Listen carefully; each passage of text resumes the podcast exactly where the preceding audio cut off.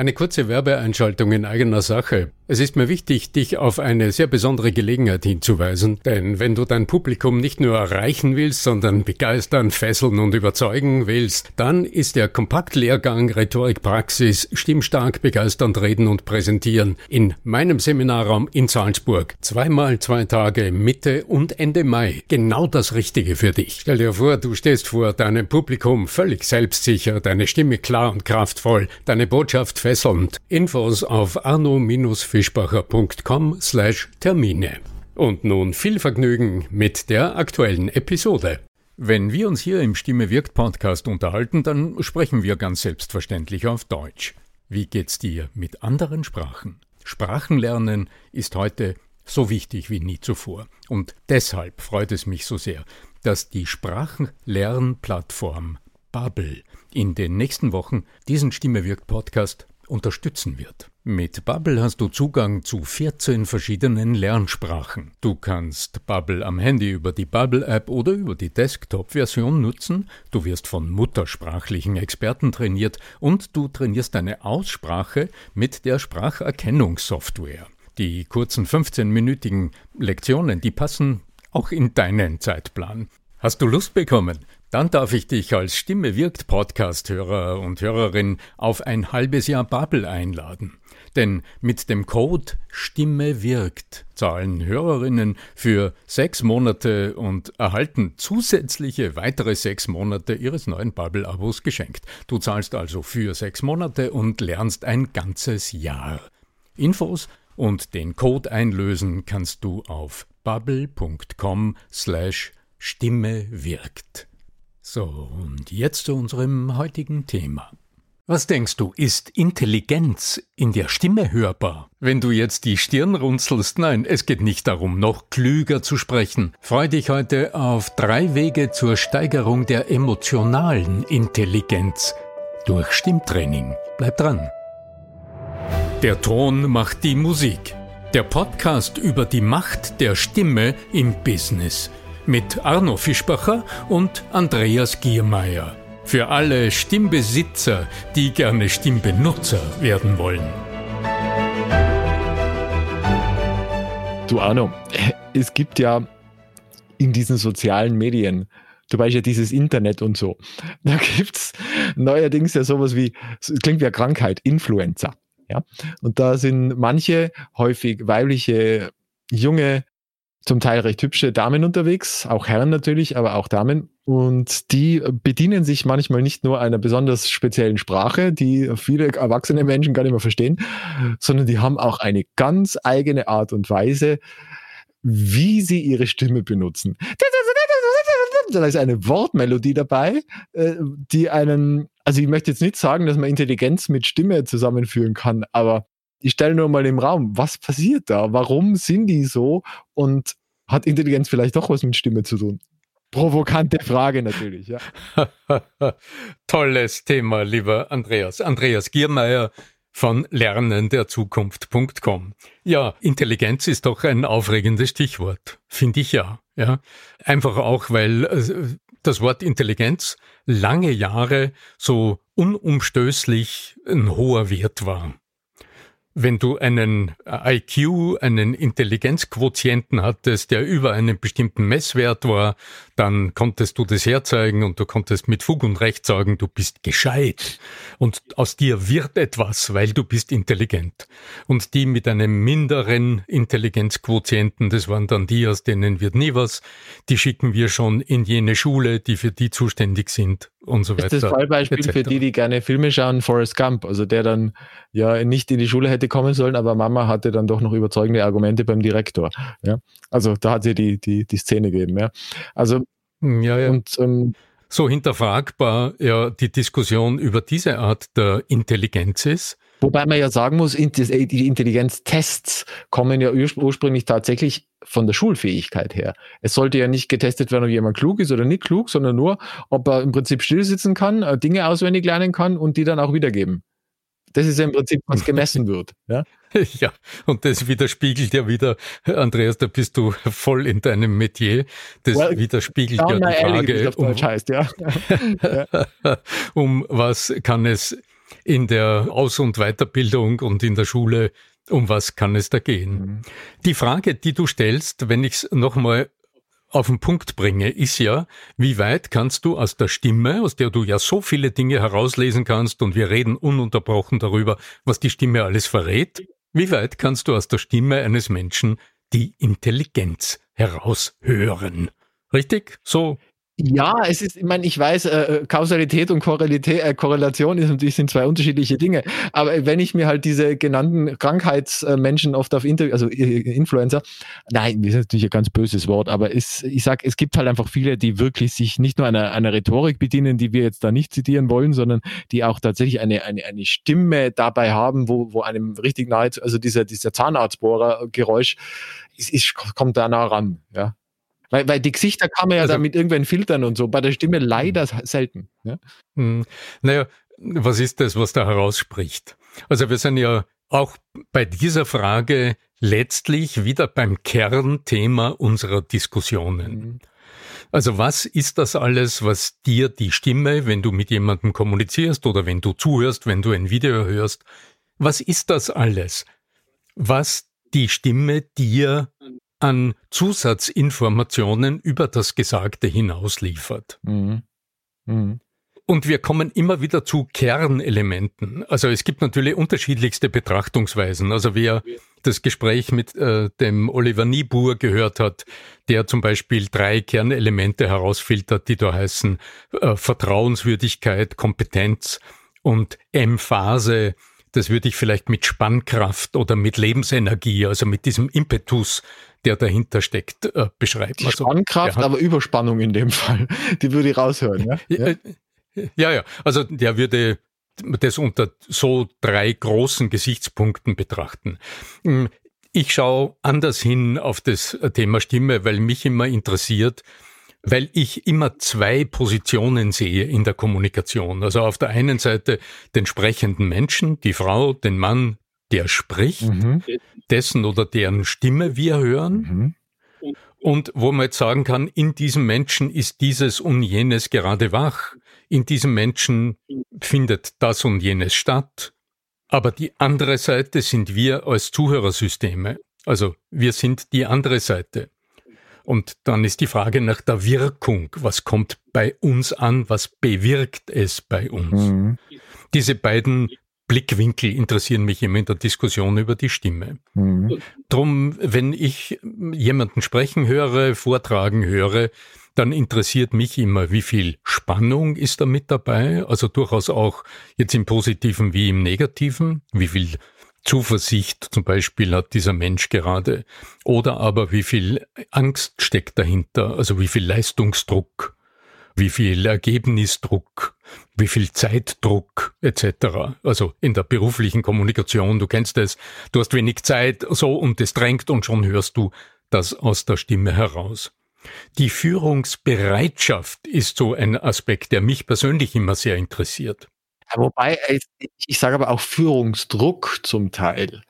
Also mir, ich, ich meine, ich habe ja, das Wort, äh, Influencer vorher eher so mit diesen, mit diesen ah, Lippenstift-Mädels, aber du weißt, was ich meine. Also eher diese negativ, äh, diese, wir sprechen nur über Klischees. Ich möchte keine einzelnen Damen hier oder Männer angreifen, auf gar keinen Fall. Aber ich sage nur, es gibt natürlich diese Klischees. Und dann ist mir jetzt aber einer eingefallen, der jetzt auch in, der, in, der, in dieser Unternehmerwelt auch sehr, sehr groß, wahrscheinlich einer der größten Influencer ist, Gary Vaynerchuk. Und ganz ehrlich, also mich macht der zum Teil narrisch. Also dieser, weil der auch so einen Druck auf der Stimme hat. Also nicht nur, dass er in einer Geschwindigkeit, ich meine, ich höre ja sowieso meine Podcasts mit zwei, zwei, zweifacher Geschwindigkeit, deswegen passt es, wie der spricht in der einfachen. Aber dieser Druck in der Stimme und diese, dieser Impetus, also das ist wirklich, das hat nichts mit Führungsstärke zu tun, sondern das ist schon, äh, entweder du folgst mir oder du stirbst. Ja? Wenn es um die Stimme geht und wenn ich immer wieder herausgefordert bin, auch Feedback zu geben zum Beispiel, ja. dann brauchst du ja irgendwie Kriterien, um es zu beschreiben. Mhm. Also dieses Dominanzattribut in der Stimme, man kann es auch so bezeichnen. Absolut. Da steckt im Positiven, steckt dahinter, dass du hörst, jemand will etwas lenken, hat Gestaltungswillen, will auch die Aufmerksamkeit auf sich lenken. Das ist dieser Ton, mit dem du zu Wort kommst. Und dann äh, ist aber gleichzeitig dieser Ton in der Stimme, der, ähm, wo, wo, du sagst, bitte, wer, wo sind meine Gehörschutzkapseln? weil du diese Stimme nicht aus dem Ohr herauskriegst. Die führt dich in einem ganz hohen Ausmaß, also die lenkt die Aufmerksamkeit hundertprozentig auf sich, aber sie zeigt, dass jemand dieses Führen nicht als Begleitung auf einen Weg hin, also das äh, Nurturing, wie sagt man, also das Locken hin zu einem Ziel versteht, sondern das brachiale Ziehen oder Schieben. Und das hört sich in der Stimme immer unangenehm an. Da kommen diese, diese äh, äh, drängenden Töne hinein, ähm, die du auch am Telefon manchmal hörst, wenn jemand was von dir will und alles in dir sagt, nee, die Abwehr. Ja, und dann führt es aber zu einer divergenten Reaktion ihm gegenüber offenbar. Weil, äh, wie gesagt, also es, es ist bei mir natürlich auch extrem abhängig von meiner, in Anführungszeichen, Laune. Ich habe da auch, bevor wir den Aufnahmeknopf gedrückt haben, äh, von einer sehr positiv, ein sehr positives Beispiel vorgespielt, von einer wirklich wundervollen, angenehmen Stimme, eben auch einer Online-Dame, äh, die, die ich online kennengelernt habe. Und die hat eine wunderbar angenehme Stimme. Aber du hast zu mir gesagt, oh, also schon ein bisschen langweilig und irgendwie, da fehlt so die Power und so. Also es hat auch, und dann habe ich gesagt, ja, okay, ich habe es damals um drei in der Früh gehört, dann hat es schon passt, ja. Also es hat natürlich auch. und ich hatte dich gefragt, ich, ich muss das dazu sagen, ich hatte dich gefragt, ob du die Stimme auch ohne Bild so angenehm empfinden würdest. Das, das ist natürlich, okay, die, nächste, ist natürlich das ist eine andere die nächste Diskussion. Diskussion. Das ist, da, da kann natürlich viel, viel natürlich vielleicht äh, weggenommen werden. Aber ich meine jetzt nochmal zurück. Ich glaube auch, dass es am Rezipienten liegt, wie und in welcher Verfassung er oder sie gerade ist, um auch äh, darauf, wir sprechen ja häufig über, über Spiegelneuronen, weil Spiegelneuronen einfach bewirken, dass das, was das Gegenüber im Prinzip empfindet oder, oder spürt, währenddessen es äh, die Aussagen macht, auch in dir ein solches Gefühl angeregt wird. Und wenn ich halt dann diesen, diesen ähm, Gary Vaynerchuk höre, der so auf Dauer kurz vorm Explodieren ist mit seinem Blutdruck, ja, und, und ich vielleicht jetzt gerade in einem ziemlich entspannten Zustand bin, dann finde ich das vielleicht absolut nervig. Aber wenn ich vielleicht selber so, ja, so Power, Power, Power, dann also so kurz vom, vom äh, vor Explosion bin, dann ist das vielleicht gut. Ich weiß es nicht. Also Painting und Leading kennt man so vom NLP her, ja, diese, dass man, wenn man sich einen Rapport herstellen und so, ja. Aus diesem Grund wäre es ja fatal, würden wir so Regeln aufstellen, wie eine Stimme zu sein hat. Ja. Ja, dann sind wir wieder bei dieser Schwarz-Mais-Malerei, die wir gerade vor kurzem äh, kritisiert haben äh, hier. Also ich denke, es ist immer situationsabhängig. In welchem Moment der Kommunikation ist denn eine Spur mehr Lebendigkeit gefragt?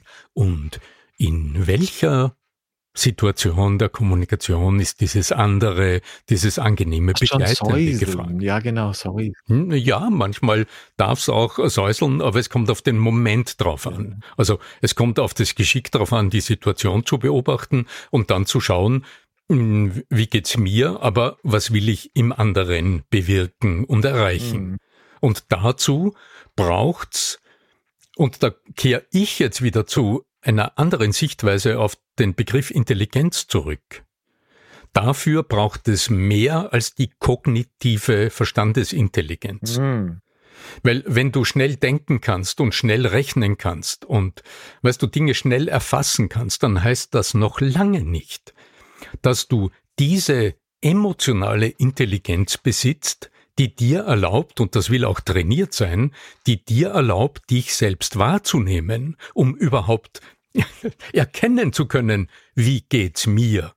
Das habe ich jetzt so vollmundig gesagt. Also diese, diese also berühmte richtige Interozeption, also dieses ist selber, sich selber überhaupt einmal wahrnehmen können und Emotionen auch zu. Man, das ist auch eine der Herausforderungen. Ich bin, komme immer ein bisschen ins Schulsystem und so. Das ist eine der Geschichten ist, die tatsächlich meiner Welt Existen Existenz wichtig, also existenziell wären, äh, dass wir auch lernen, Emotionen zu benennen zu diversifizieren. Mhm. Weil wenn ich nur mehr kenne, äh, es geht mir gut oder schlecht, buh, hm. ja, das ist schon ein bisschen wenig an, an Vokabular. Und je, je elaborierter dieses Vokabular ist und je feiner ich meine Gefühle auch beschreiben kann. Es gibt tatsächlich, also das sage ich nicht von irgendwoher, in Amerika diesen, diesen Dr. Mark Brackett heißt der Kerl, äh, an irgendeiner Uni in Amerika, weiß ich äh, nicht genau. Und ich kann das Buch dann gerne empfehlen. Und der hat diese Methode mehr oder weniger entwickelt, den Kindern das beizubringen. Also wie anhand von Spielen tatsächlich, dass sie diese spüren lernen und welche. Und jetzt gehen wir mal wieder in die Businesswelt zurück. Wenn ich dann auch mit Kunden umgehe, wenn ich mit Mitarbeitern, mit Kollegen umgehe und ich habe einfach ein weit breiteres Spektrum an Wahlmöglichkeiten, auch in der Stimme, anstatt äh, nur, nur zwischen wütend und tiefenentspannt. Ja, hm. Dann verstehst du mich? Hm. Weil das ist ja traurig fürs Leben irgendwo, wenn das nicht funktioniert. Auch in der Familie oder in einer Beziehung. Hui. Wenn ich den Partner nur anschreien oder meine, warnen kann, ist doch doof. Irgendwas dazwischen. Äh, also wenn ich meine Erfahrung in den letzten 25 Jahren als Trainer und Coach mit Tausenden von Menschen in den Seminaren und im Coaching zusammenfasse, mhm. dann ist der, der Schlüssel zur Weiterentwicklung der persönlichen Wirkung ist das Trainieren der Selbstwahrnehmung. Mhm. Wenn du noch einen Schritt weiter gehst, Selbstwahrnehmung ist ja auch so ein Rahmenbegriff, mhm. und dann sagst, was heißt das eigentlich? Dann landest du bei zwei Sinnen, bei zwei Sinneskanälen, die wir als Menschen besitzen, die dafür zuständig sind. Das eine, das hat mit der Stimme ursächlich zu tun, das eine ist deine Fähigkeit, wie du klingst, auch erfassen zu können, während du sprichst, so dass du hörst, wie es tönt, wenn du sprichst. Also nicht darauf angewiesen bist, wie die anderen reinschauen als Reaktion auf deinen Ton, dass du selbst erfährst, wie du klingst das ist die Fähigkeit vom Hören ins Horchen, ins Lauschen schalten zu können, während du sprichst. Was sich aber vermutlich schon auch über Feedback-Schleifen lehrt, oder? Weil ich unterstelle mal, ich, ich kann ja noch so viel meinen, was ich meine, aber wenn es einfach bei anderen Menschen anders ankommt.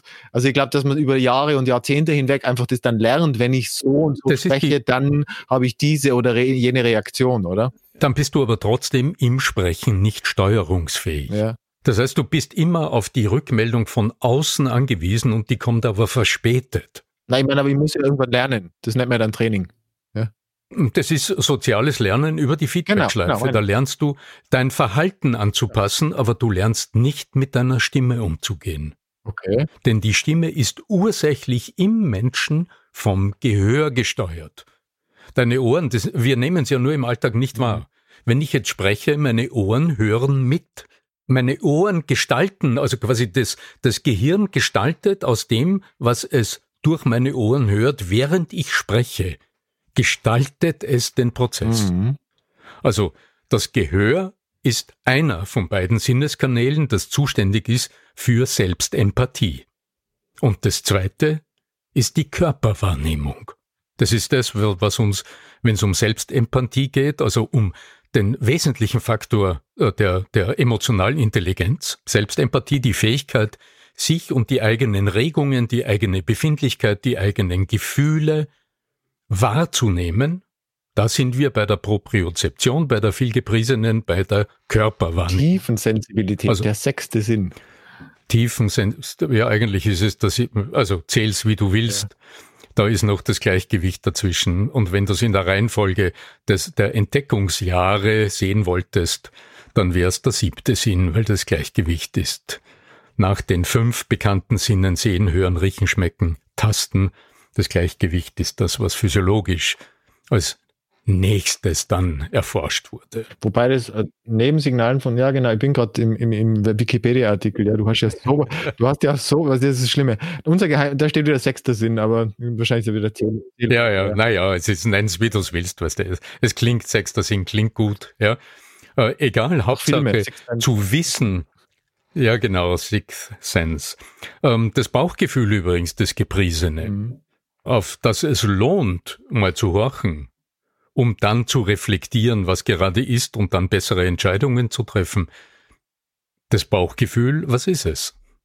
Das sind körperliche Regungen, die du empfindest, so nennt man das in der deutschen Sprache, und diese Empfindung des Menschen ist ja etwas Körperliches, und eine körperliche Empfindung braucht im Körper Sensoren.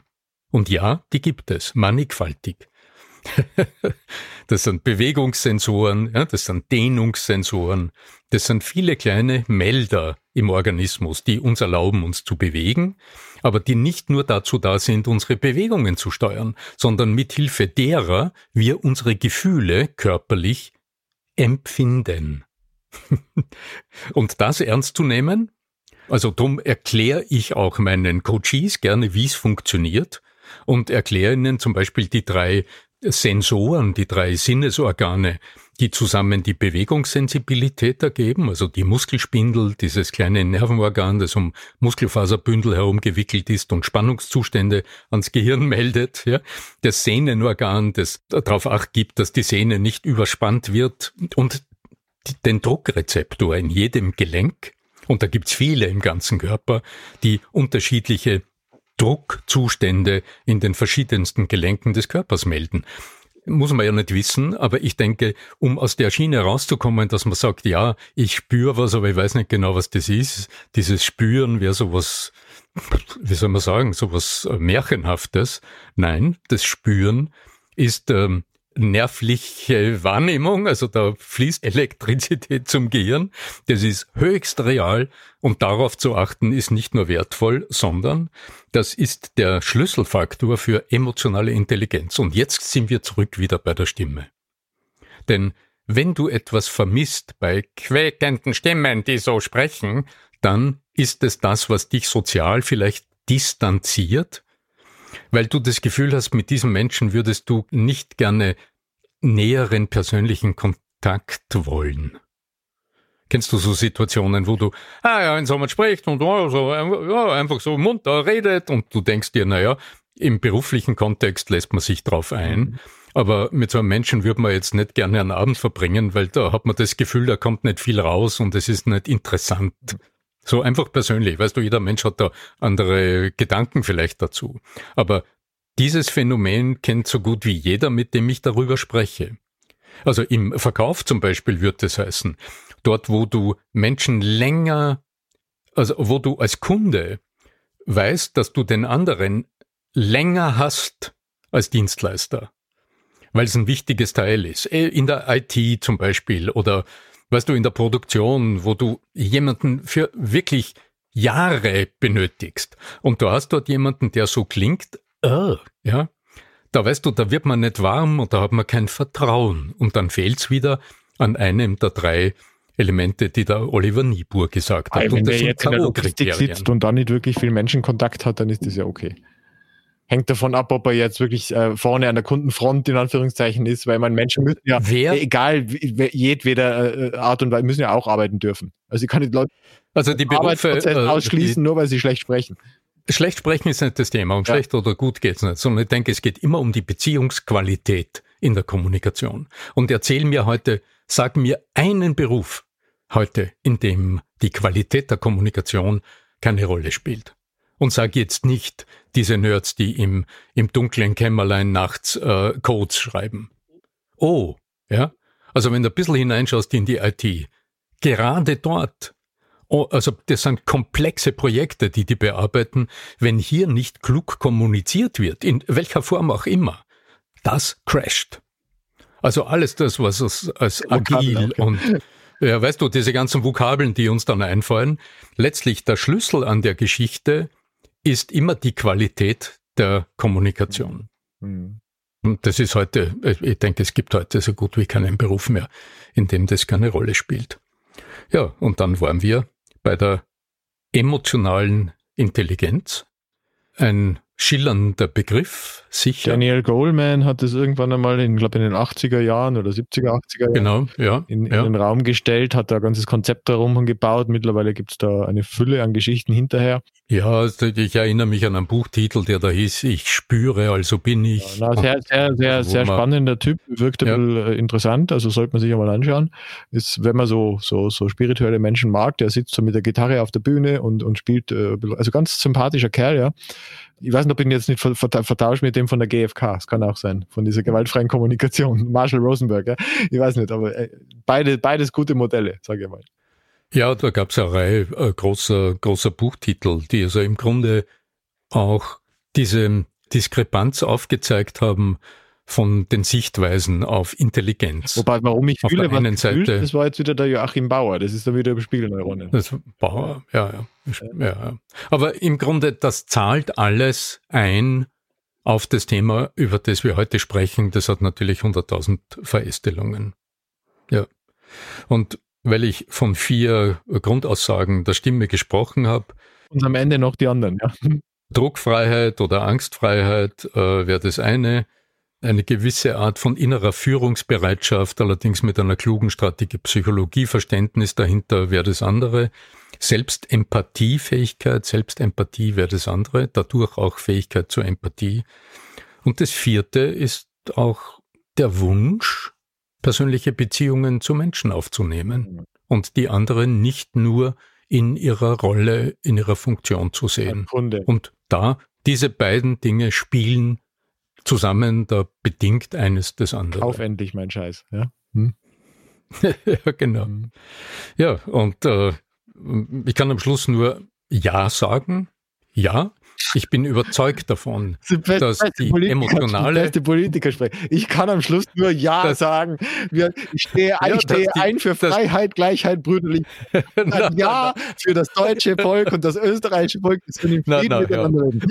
Ja, Andreas, ein Ja zur, äh, dazu, dass es tatsächlich, dass wir die emotionale, die, eine hohe emotionale Intelligenz eines Menschen aus dem Ton der Stimme herauslesen können. Hm. Das hören wir.